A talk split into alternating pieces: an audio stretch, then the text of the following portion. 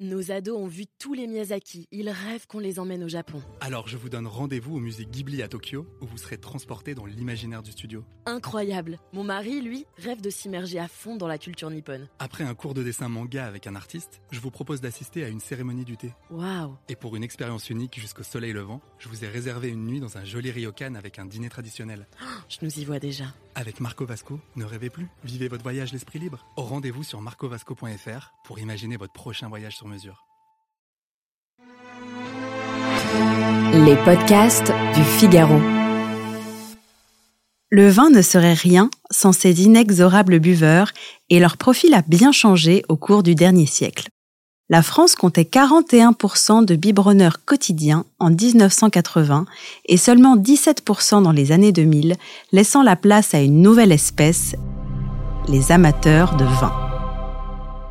Penchons-nous, en évitant le tour de rein, sur cette typologie de glouglouteur à l'hydrophobie loquace. Bonjour à tous et bienvenue dans cet épisode de Parlons Vin, le podcast qui vous dit tout sur ce que vous n'avez jamais osé demander. Je suis Alicia Doré, journaliste et responsable éditoriale du Figaro Vin, et dans cet épisode, je vais vous aider à répondre à une question dont vous ignorez peut-être la réponse. Quel type de buveur êtes-vous? Alors on commence par l'érudit astringent. Il s'est découvert une émouvante passion pour le vin au détour d'un atelier d'œnologie, souvent dans le cadre d'une activité de team building, et envisage de passer toutes les certifications susceptibles de le faire entrer dans la clique des amateurs. Depuis, il maîtrise jusqu'au bout des ongles le langage académique du liquide et se gargarise de termes savants à la moindre dégustation. Hélas, personne n'a encore osé lui dire que le vin était avant tout une question d'émotion avant d'être une histoire d'érudition. Ensuite, l'un de nos préférés, le snob bouchonné. Alors lui, peu concerné par le contenu de son verre, il a été éduqué au vin de messe et au grand cru, héritant d'une culture du vin au sein du giron familial et parfois d'un patrimoine immobilier assez conséquent. Grand amateur de classement, de notes et de spéculation, il adore acheter des vins de Bordeaux en primeur et des pinots noirs bourguignons sur allocation. Il est toujours utile d'en avoir un parmi son entourage, histoire de boire à loisir des vins qu'on ne pourrait jamais souffrir. Ensuite, on a le fameux néophyte liquoreux. Alors en voilà un dont on n'est pas pressé d'ouvrir la bouteille qu'il ramènera à l'heure de l'apéro. Sympathique au demeurant, il a le chic pour dénicher ce qui se fait de pire en matière de picrate. La terrible villageoise n'a aucun secret pour ce vilain palais et il brandit son côté populaire comme un drapeau révolutionnaire.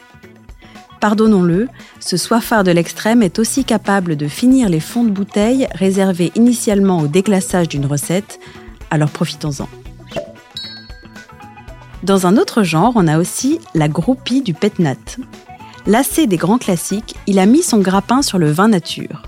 On le reconnaît à son vocabulaire, avec un discours ponctué des termes glouglou, pinotant, souris, perlant, funky et autres mots spécifiquement pensés pour se reconnaître entre membres d'un même clan.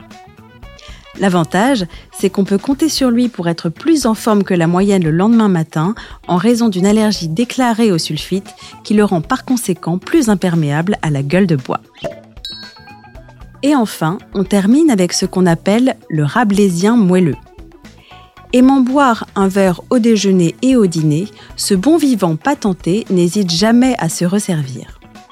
L'avantage, pour ceux qui n'aiment pas se coucher tôt, c'est qu'il ignore ce que veut dire le petit dernier pour la route, autrefois appelé la démarrante, qui, comme son nom l'indique, désignait la dernière tournée offerte à ceux encore accrochés au zinc au moment de la fermeture.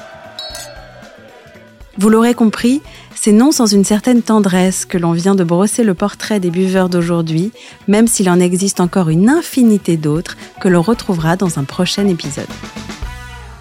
Si vous avez aimé ce podcast, n'hésitez pas à le partager et à vous abonner. Vous pouvez le retrouver sur le site du Figaro, Apple Podcast, Spotify, Deezer et toutes les applications. Et n'oubliez pas, parlons peu mais parlons vin.